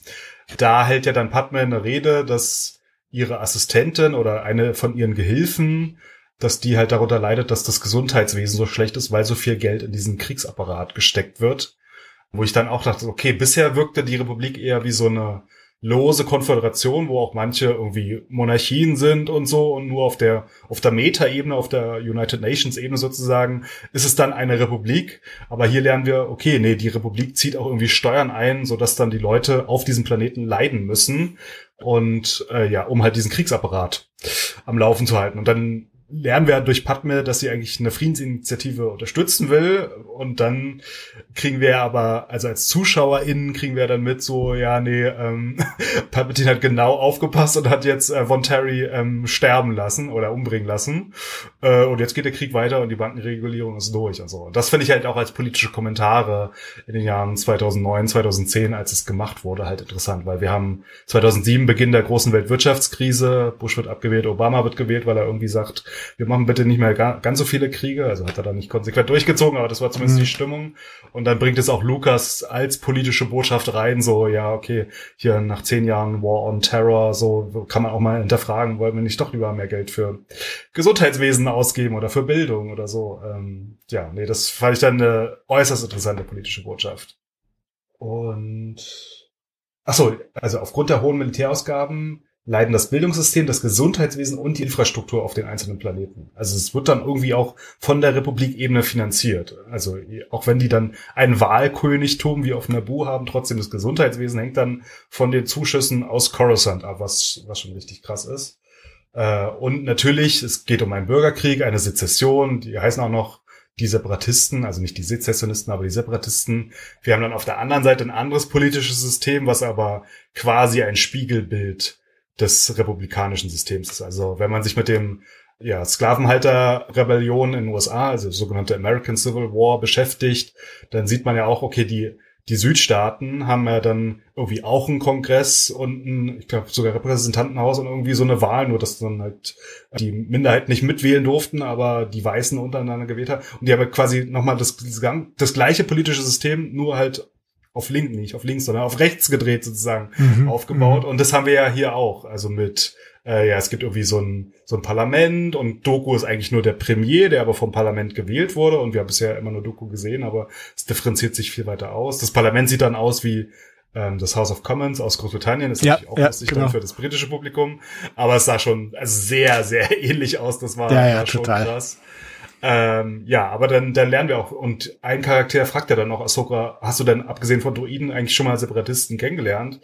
Und dann lernen wir so, nee, die haben auch ein politisches System. Es gibt auch Menschen, die dort leben. Sind auch schon Menschen durch Klone gestorben, weil sie halt auf der falschen Seite waren. In diesem Fall auf der Separatistenseite und so.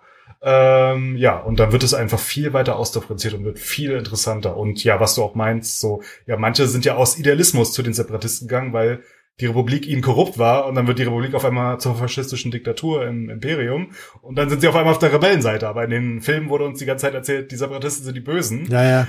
Aber die einzelne Eigentlich lagen die gar nicht so falsch, ne?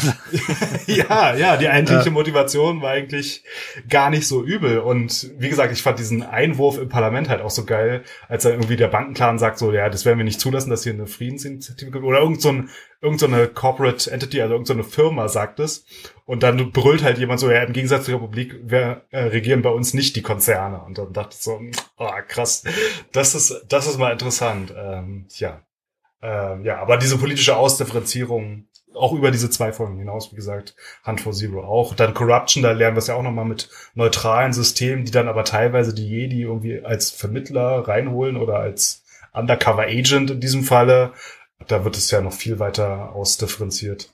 Äh, achso, und bei Supply Lines, das, da ging es ja auch um neutrale Welten und ja. dann die Separatisten und die Republik, die versuchen, um die beiden zu werben und dann machen sie irgendwie Deals drumherum und achso, und bei Assassins geht's um Geflüchtete. Äh, also die Konferenz, auf der Padme spricht, da geht's ja Stimmt. um die finanzielle Versorgung von Geflüchteten im Krieg, was ja in jedem Krieg ein wichtiges Thema ist und ist, ist eher so der Hintergrund für diesen Assassinenplot, sag ich mal so, aber es sind trotzdem es interessante politische ja. Themen, ja. ja, die aufgemacht werden. Und wenn man das so dann so zusammenzählt, dann sind wir schon bei sehr vielen, sehr politischen Folgen, die das Universum viel interessanter ausdifferenzieren. Also, eins, zwei, drei, vier, fünf, sechs, sieben, ja, krass. Also ein Drittel der Folgen schon mit interessanten politischen Botschaften. Ja, und dann Citadel halt, wo dann Tarkin sagt so, ja, das Militär kann ja einfach eine viel stärkere Rolle einnehmen. Mhm. Äh, ja, das äh, wird's ja dann auch machen im Imperium, aber in der Republik kann man das ja noch diskutieren und ja. Anakin findet das ja gar nicht so abwegig. Genau, und also dann wirklich, ne, mit auch wieder mit Andor und da gibt's ja auch Senatsszenen und dann hast du halt die Senatoren, die irgendwie doch noch versuchen, innerhalb dieses Systems irgendwas Gutes zu tun, ähnlich wie wie Padme halt, aber gleichzeitig, dass auch Padme da schon im Senat auf so Widerstand äh, stößt, ne, dass sie als Verräterin bezeichnet wird, mm. dass auf einmal so mehr Krieg äh, Chance da ausbrechen im Senat und so, also ne, da sieht man schon sehr okay, so es, es braucht auch bei den Senatoren teilweise echt nur noch so einen kleinen Push, um dann wirklich halt zu imperialen Senatoren zu werden. Ähm, also, und das, das fand ich so interessant, weil es ist ja auch so, man hat teilweise so den Eindruck gehabt, vielleicht auch, ne, dass, dass der Senat noch so das Gute war in der im, unterm Imperium, ne? Und ähm, das hat dann in Episode 4, so der Kaiser hat den Senat aufgelöst mhm. und dann geht so das letzte demokratische Element auch noch flöten. Aber dass auch in diesem Senat im Grunde lauter Kriegstreiber hocken und so weiter. Ne? Also das finde ich schon total interessant auch hier. Ja, und jetzt, wo du es ansprichst, also Padme will ja nur eine Friedensinitiative. Also die Republik wäre ja trotzdem oder das die Galaxie wäre ja trotzdem gespalten dann gewesen. Also ihr wollt einfach nur dass nicht noch mehr Leute sterben und dann wird ihr gleich vorgeworfen, ja, willst du denn zu den anderen überlaufen? So nach dem Motto, geh doch nach drüben, so, ja. Also das sind ja platte Vorwürfe, die man bei uns im Jahr 2023 nun auch hat, so, wenn dann Leute nach Frieden rufen, dann heißt es so, ja, dann geh doch nach Russland oder so. Und dann so, nee, ja, nee, ich will einfach nur Frieden, so, also, und sie wollte ja auch nur, dass einfach die Klone, weil sie ja die als Person und als Menschen ansieht, dass die nicht mehr sterben, so, wo er dann auch andere Senatoren meinen, na, die werden doch dafür geschaffen. Also dafür, dafür sind die da, so, aber sie dann mit der Empathie so, nee, aber ich will aber, dass das Sterben aufhört. Und dann wird mhm. ihr gleich vorgeworfen, ja, geh doch nach drüben oder schließe ich doch den Separatisten an, aber das war überhaupt nicht ihr Ziel. Mhm. Ja. Wobei es ihr ja schon auch drum geht, weil es, es geht ja drum, auch neue Klone zu bestellen von, von Camino dass es ihr schon auch drum geht, den, den Krieg nicht noch weiter zu eskalieren durch diese Bestellung von noch mehr Klonen. Aber das sind so genauso Themen, also ähm, A, die, diese Rolle von Padme finde ich interessant. B, die politischen und, und auch ökonomischen Sachen, die dahinter stehen. Ne? Weil jetzt zum Beispiel Camino und so, die, die haben natürlich auch wieder ein finanzielles Interesse dran, dass mehr Klone bestellt werden und so. Und dann hast du die Deregulierung der Banken und so. Also ja, insofern, dass du da solche. Wiederkehrendes Thema, muss man auch noch ja, sagen. Ja, ja. ähm, also, ja. Also schon auch cool, dass, dass wir solche Themen hier vorgesetzt bekommen.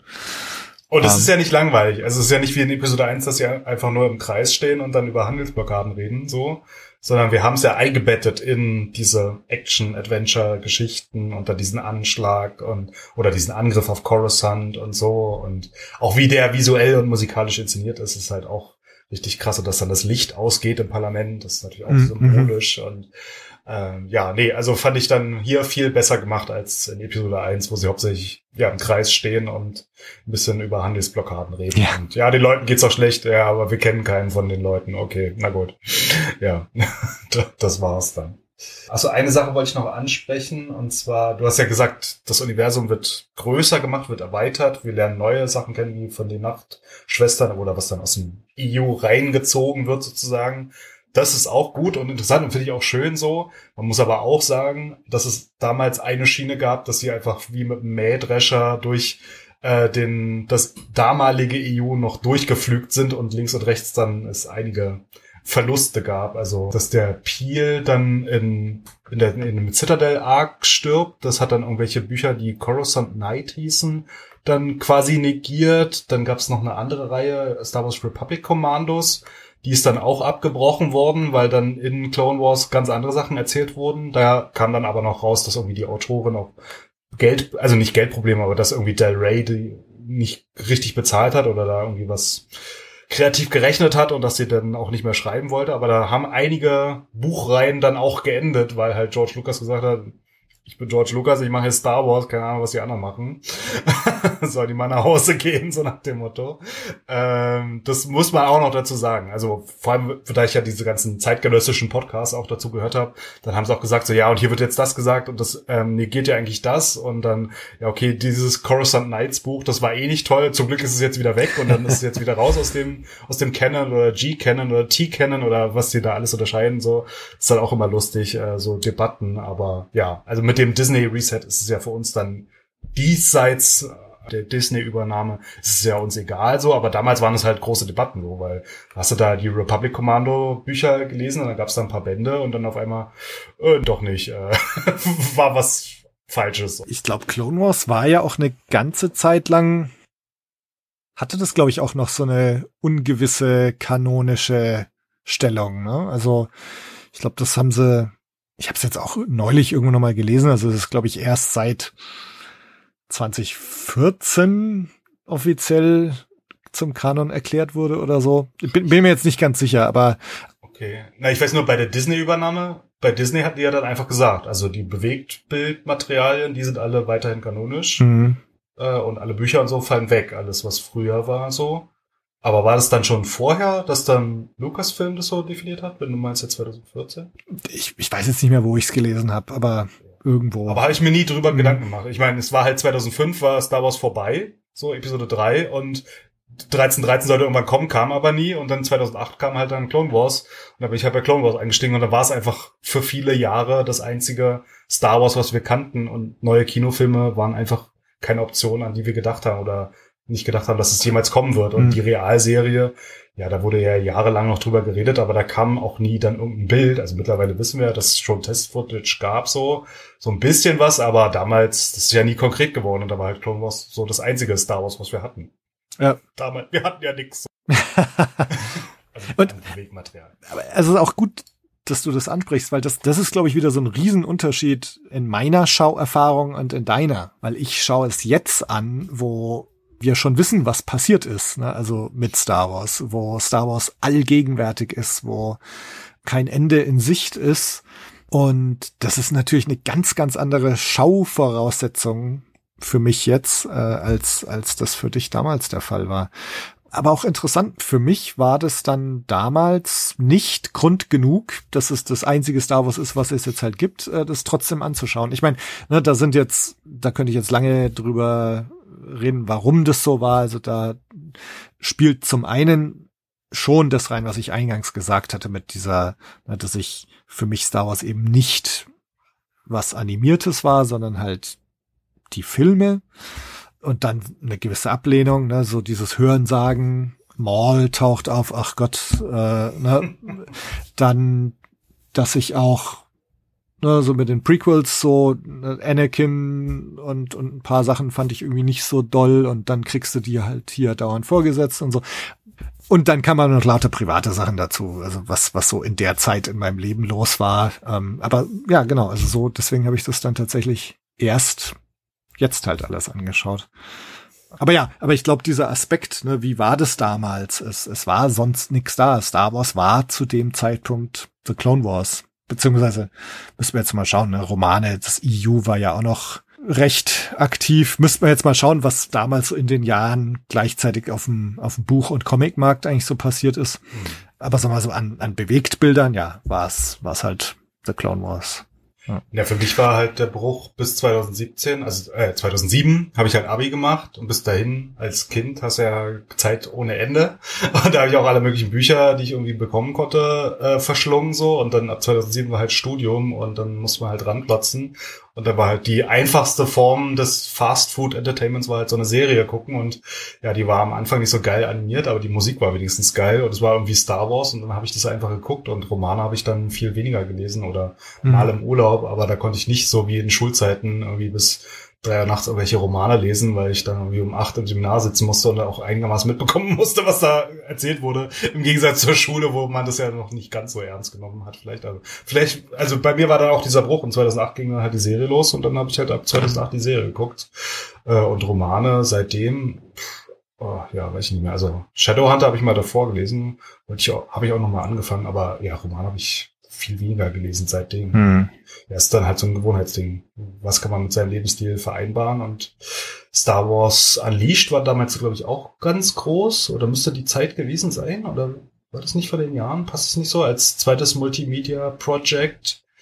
Ähm, aber auch Videospiele hatte ich da im Studium dann nicht so viel Zeit. Deswegen war dann äh, für mich Clone Wars einfach das Go-To Star Wars, was man so konsumieren konnte. Ich schaue gerade mal Force Unleashed äh, 2008. Ja, September, 16. September 2008. August war der Kinofilm und dann im September das, okay. War ja eigentlich eine Star Wars Hochphase, auch ohne Filme sozusagen dann drei Jahre nach Episode 3. Ja, und Force Unleashed 2 dann Oktober 2010. Achso, na, dann passt mhm. es ja hier mit Beginn der vierten Staffel ungefähr dann äh, von Clone Wars. Das passt ja auch wieder. Ja, ja. Ja. Jetzt so rückblickend auf diese Staffel 3. Was bleibt? Was ist dein Fazit? Ja, ich hatte ja schon gesagt, ähm, also es ist in der Rückschau, glaube ich, die erste richtig, richtig gute Staffel von Clone Wars und keine Sorge, es wird noch besser, aber Mhm. Hier gibt es so einige Punkte, zu denen ich gerne wieder zurückkehre. Und mir ist es ja auch am Anfang jetzt von der Podcast-Folge schwer gefallen, mich zu erinnern, was in der zweiten Staffel war. Also in der ersten Staffel natürlich mit Duel of the Droids und dem Malevolence Arc, da werde ich mich immer dran erinnern, weil das war einfach schon ganz früh, ganz frühe Höhepunkte. Dann aber in der zweiten Staffel ist mir jetzt nicht so viel spontan eingefallen, was da so passiert ist. Und dann aber in der dritten hier, da gibt's dann auch schon wieder richtig gute Höhepunkte. Und dann, ja, dann kommen wir zu vier, fünf. Ja, da wird's dann nochmal so richtig gut. Und wie gesagt, mhm. dieses, diese politische Ausdifferenzierung finde ich halt sehr interessant. Und davon lernen wir auch viel. Und ja, wie du bis Endor halt siehst, also das Universum wird immer ausdifferenzierter und dadurch auch immer interessanter.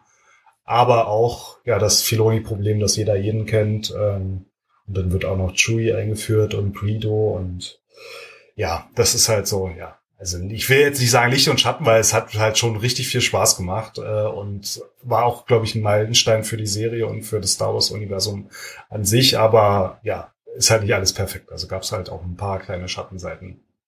Ich habe äh, vor paar Tagen auf Reddit oder so ein vernichtendes Urteil eines Lesers gelesen, äh, der sagte, it's a terrible show filled with the worst aspects of the prequels. Und ähm, das ist definitiv nicht meine Meinung. Ähm, also ich mag die Show sehr und für mich werten sie die Prequels und viele Prequel-Aspekte absolut auf. Sie erweitern dieses Universum auf tolle Weise. Ich finde, das ist tatsächlich, es, es gibt ganz tolle Bilder in dieser Show. Also es ist, was ich mich auch so, was ich ja auch oft in, glaube ich, in unserer Review von eins und zwei noch so gesagt habe, so, dass ich visuell, dass ich finde, dass die Planeten nicht sonderlich gut designt sind. Das ist immer irgendeine Oberfläche und dann stehen da irgendwie Gebäude drauf oder so. Also so relativ billig, sag ich jetzt mal, animiert. Und du bekommst jetzt richtig geile Bilder. Also es gibt, es gibt so Bilder, die würde ich mir auch als Bildschirmhintergrund einstellen. Also zum Beispiel dieses, ich weiß nicht mehr, welche Folge das ist. Ich glaube, es ist gleich die erste, wo Shark T auf Camino ist und die Klonkadetten-Ausbildung äh, beobachtet. Und dann gibt's, glaube ich, das letzte Bild in, in Folge eins ist Shark T so von hinten, während die Klonkadetten so an ihr vorbei marschieren in das Raumschiff rein. Richtig geiles Bild. Oder gerade diese zwei Trandoshana-Folgen mit Ahsoka am Schluss, finde ich, gibt's auch richtig coole Bilder auf diesem Mond, so, so fast so Nightmare Before Christmas-artig. Also ganz schöne Bilder. Auch, auch da, gerade bei der Folge und, und bei dem Citadel Arc ist mir auch oft aufgefallen, dass sie coole Sachen mit der Kamera machen. Also, dass da die mhm. wirklich irgendwie coole Kamerafahrten ausprobiert werden und so. Also wirklich tolle, tolle Sachen, schöne Bilder. Es gibt immer noch ein paar Sachen, die habe ich auch in unserer Bad Batch Review gesagt und es ist auch hier der Fall, dass ich finde, dass oft so weniger wichtige Charaktere oder Nebencharaktere einfach weniger gut animiert sind. Ja, es gibt tatsächlich ein paar Sachen, die ich jetzt nicht finde, die die so gut äh, oder finde, dass sie nicht so gut ausschauen. Aber insgesamt schon tolle Sachen. Coruscant sah super aus in, in der C3PO-Folge. Ich fand Nell Hutter cool, diesen Sumpfplaneten der ähm, Jabbas, wollte ich jetzt schon sagen, der, der Hutten. Genau. Also schaut einfach schön aus und grundsätzlich, also wo wir jetzt die Hutten erwähnt haben, ich finde, dass Aliens hier auch schön und gut integriert sind nicht nur so als Gimmick, sondern die sind hier wirklich ein wichtiger und zentraler Bestandteil dieses Universums, die ihre eigene Backstory bekommen, die große, wichtige Rollen bekommen, zentrale Rollen bekommen und das finde ich schön. Was mich nach wie vor ein bisschen nervt, sind die Akzente teilweise der der, äh, also dass sie jetzt dem Evan Peel, dem Jedi, so, so einen russischen Akzent zum Beispiel gegeben haben und so, das, das, das finde ich so ein bisschen störend, aber gut, sei es drum. Äh, äh, ja, ja, auch, auch wie Quinlan Voss spricht, also das war so ein bisschen so, okay, äh, wollen sie da also was wollen sie damit bedienen? Ja, das, also war ein bisschen komisch. Ähm, aber visuell möchte ich auch nochmal betonen, äh, dieser halb weggesprengte Planet im Citadel Arc. Mm, mhm. Der so lila gelb, ne? Ja. Ja, ich glaub, physikalisch ergibt es überhaupt keinen Sinn, aber es ist ja auch nicht Sci-Fi, sondern es ist ja Space Fantasy und es sieht einfach richtig geil aus. Ja. Und generell Establishing Shots, also als sie da auf diesen Planeten fliegen, wo das Parlament von den Separatisten ist, äh, da sieht man auch so eine Stadt und ja, das sieht einfach, also ja, es ist ein Unterschied wie Tag und Nacht zur ersten, zur allerersten Folge. Da habe hab ich es ja, glaube ich, noch beschrieben, äh, wie so ein Aquarium, so von wegen, du hast vorne ein Bild und im Hintergrund einfach nur so eine, ja, wie so eine Leinwand und da bewegt sich überall nicht so viel. Und hier hast du, ja, also hast du ja schon erzählt, mit der Kamera machst du, machen die tolle Sachen, mit den Raumschiffen auch. Äh, ich glaube, das Raumschiff von Anakin wird zerstört hier, sein, sein Flaggschiff oder so. Ähm, aber ja, ist jetzt für den weiteren Verlauf der Serie nicht so wichtig. Aber ja, visuell wäre, also gibt's richtig, richtig tolle Sachen. Ja. Äh, auch, ach so, bei dem Anschlag auf Coruscant, also wie die Droiden das dann infiltrieren und dann diese Explosion passiert und dann diese riesige Explosion auf Coruscant in diesem Kraftwerk wir sehen, das, das sieht schon, sieht schon richtig cool aus. Ja, ja. Eine Sache, was mir auch noch aufgefallen ist, auch, auch wieder positiv. Ich glaube auch wieder eine Sache, über die ich mich beschwert hatte, als wir ursprünglich und äh, ich habe auch gesehen in unserem äh, Skype-Verlauf, du hattest mir damals dann noch so zwei so Clips von Ahsoka äh, geschickt, wo sie irgendwie Mordssprünge macht oder so gegen jegliche physikalischen Gesetze äh, wieder stößt. Dass ich mich immer so ein bisschen echauffiert hatte über diese dieses overpowered sein der Jedi und dass so, die ja, und das finde ich haben sie hier auch auf einen Level zurückgefahren, was ich sehr angenehm finde. Also es gibt zwei so Szenen mit Obi-Wan, wo er so klettert, also in, in dem Citadel, ich glaube in der ersten, da, da klettern sie irgendwie so hoch, um, um da durch so einen Hintereingang reinzukommen. Ja, Und da ist definitiv so, ne, da, da springt keiner irgendwie wild nach oben oder fliegt so halb nach oben, sondern da müssen sie klettern und es besteht die Gefahr, dass sie da abstürzen. Und ich glaube, auf Mortis gibt's auch so eine ähnliche Szene, wo, wo Obi-Wan irgendwo rausklettern muss oder so. Und das finde ich sehr angenehm, dass das wieder ein bisschen auf ein, für mich sehr viel menschlicheres Level irgendwie zurückgefahren wurde. Und gut, selbst wenn Ahsoka immer noch wild rumspringt, aber, na, also ich find's, also das ist mir auch positiv aufgefallen. Ja, aber ähm, also als sie dann kein Laserschwert mit hatte, dann muss sie halt so Kung Fu machen oder so. Mhm. Das ist ja jetzt nicht so, dass sie die vollkommen overpowered, sondern äh, ja, sie muss dann auch da andere Sachen machen. Aber ja, das, also ich fand das ja nicht so schlimm, aber ja, ich glaube, das hattest du erwähnt bei bei der Kritik, dass du das bei Staffel 1 und 2 nicht so toll fandest. Ähm, ja. Nee, das hat sich dann verändert. Ist ein bisschen realistischer geworden, unsere Space Fantasy. hier. Ja, ja. Ja, also insofern, ne, ich bin an Bord. Ein Freund von mir aus USA, der Clone Wars jetzt, es ist glaube ich keine zwei Jahre her, aber auch jetzt dann erst irgendwie angeschaut hat, der hat mir irgendwann WhatsApp geschickt, so Clone Wars gets so fucking good. Das, also, ne, da war er, glaube ich, gerade so in Staffel 5 oder so, als er mir das geschrieben hat. Also ich bin gespannt. Ich bin, bin sehr gespannt, wo jetzt die Reise noch hingeht. Ich freue mich drauf. Ich will auf keinen Fall wieder zwei Jahre vergehen lassen. ähm, also wir haben ja gerade schon drüber geredet, ne, dass wir vielleicht schauen, dass wir das dieses Jahr jetzt fortsetzen mit Folge, äh, mit Staffel 4. Schauen wir mal. Also ich bin bekehrt. Oh ja, ich habe gerade in die vierte Staffel reingeguckt. Oh ja, da gibt's richtig geile Sachen. Nee, also dann wird's wirklich, also ja. Also es war jetzt die erste gute Staffel, aber dann die nächste folgt gleich auf dem auf dem Schritt. Äh, das, oh nee, da kommt Umbara, das, ja, nee. Äh, da freue ich mich schon tierisch drauf, ja. Und dann sind vielleicht auch schon so ein paar Höhepunkte, wo ich sage, so gut wird die Serie danach nicht mehr, auch wenn sie danach weiterhin sehr gut bleibt. Ähm, aber ja, da werden wir dann bei der vierten Staffel drüber reden. Ja. Ja. Ja, ähm, hast du noch irgendwas, was du loswerden willst?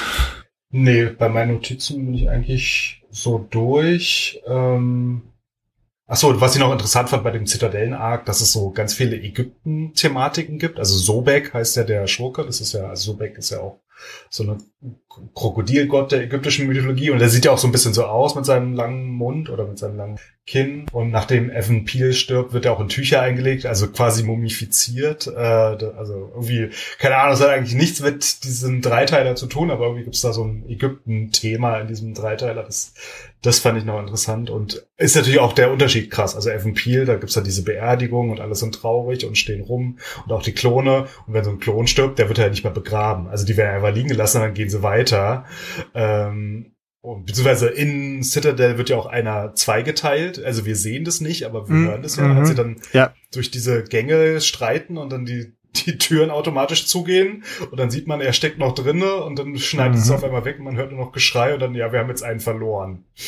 und man sich denkt so, okay, das ist äh, jetzt nicht gerade kindgerecht, was hier passiert, aber ja, das, also da ja. sind auch schon wieder krasse Sachen. Wobei ja, wie gesagt, Padme die Klone auch als Menschen sieht und auch argumentiert so, ne, es sind auch Menschen und die sollten nicht so viel sterben.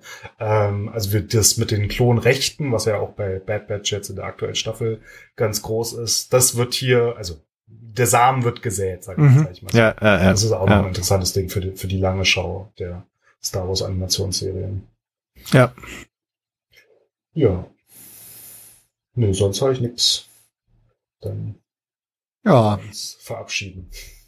Genau. Ja, vielen Dank wieder fürs Mitmachen. Vielen Dank auch nochmal für den Push vor all den Jahren. Und ich äh, verspreche, dass wir jetzt mit Staffel 4 nicht mehr so lange auf uns warten lassen. Hm, Dave, wo findet man dann noch mehr von dir? Also bei Twitter Marteschrank suchen oder bei Facebook auch, wobei ich bei Twitter dann viel mehr mache. Und sonst marteschrank.wordpress.com, da, wenn ich mal was blogge, dann da, wobei jetzt auch schon länger nichts mehr dabei war. Aber da gibt's auch eine Übersicht über alle meine Podcast-Gastauftritte, weil das war ja dann doch schon öfter. Also Pewcast hast du neulich erwähnt, jetzt bin ich schon wieder hier und immer wenn ich mal wieder in einem Podcast zu Gast bin, dann habe ich da jetzt eine Liste, die ich aktualisiere. Mhm. Findet man das auch auf meinem Marteschrank-Blog. Genau, mit dem Pewcast mal sehen, wann Sascha den rausbringt. Hört da auf jeden Fall auch mal rein. Wir haben jetzt ja öfters mal auf Bad Batch uns referenziert hier. Da gibt's, glaube ich, auch eine ganz schöne Besprechung. Spoiler, Dave ist nicht so angetan wie von The Clone Wars. Ähm, nee. Ja, ansonsten vielen Dank an euch alle fürs Zuhören. Schreibt uns euer Feedback. Äh, wie ging's euch damals oder jetzt? Oder vielleicht habt ihr jetzt das auch als Anlass genommen, nochmal die ein oder andere Folge in Staffel 3 anzuschauen. Schreibt uns, wie es euch damit ging. Stellt uns Fragen. Das könnt ihr alles direkt tun auf bluemilkblues.de oder unter tobi at bluemilkblues.de. Natürlich auch auf Social Media, Facebook, Twitter und Instagram. Lasst von euch hören. Hier geht's beim nächsten Mal weiter, wenn alles gut geht, mit einem großen Special zu Folge 100. Seid gespannt. Macht's gut. Wir hören uns bald wieder. Ciao. Tschüss.